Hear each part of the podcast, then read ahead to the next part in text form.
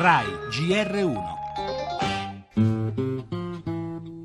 Fino ad oggi Corte Costituzionale, Cassazione hanno ritenuto perfettamente legittimo il 41 bis, non vedo per quale ragione si debba ritenere inumano il 41 bis nei confronti proprio di Totorrina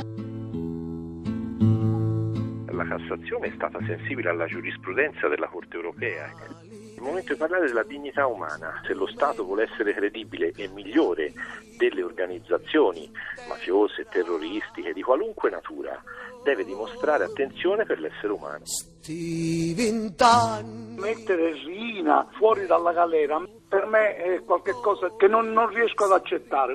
Non la vedo compatibile con la persona che nelle intercettazioni nel carcere di, di, Opera lanciava minacce di morte verso il giudice Nino Di Matteo.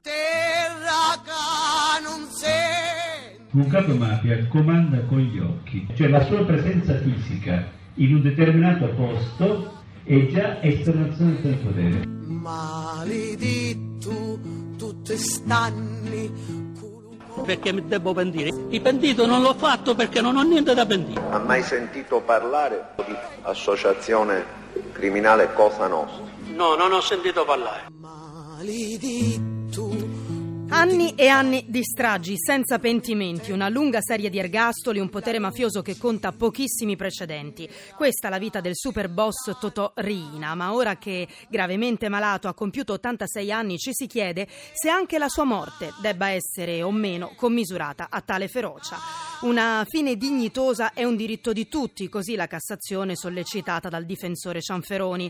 Una fine dignitosa che però lui ha negato alle sue vittime, replicano i familiari. In prima fila Salvatore Borsellino, fratello del giudice Paolo. Al Tribunale di sorveglianza di Bologna, che già più volte aveva negato la scarcerazione, spetta ora nuovamente la difficile scelta e il nodo è forse nelle parole del procuratore di Catanzaro Gratteri. Bisogna chiedersi se la vecchiaia, il lungo carcere, la grave malattia possano aver davvero annientato quel potere che è nel solo sguardo di un boss di mafia.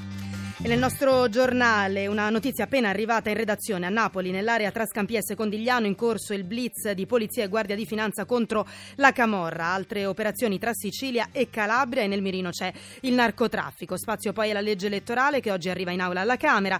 Per le notizie dall'estero il nuovo attacco terroristico in Australia rivendicato dall'ISIS, la situazione in Gran Bretagna dopo la strage di sabato e le tensioni nel Golfo dopo l'isolamento del Qatar. Infine l'inaugurazione questa mattina della nuova nuova stazione dell'alta velocità da Fragola in provincia di Napoli, progettata dall'archistar Zaha Hadid.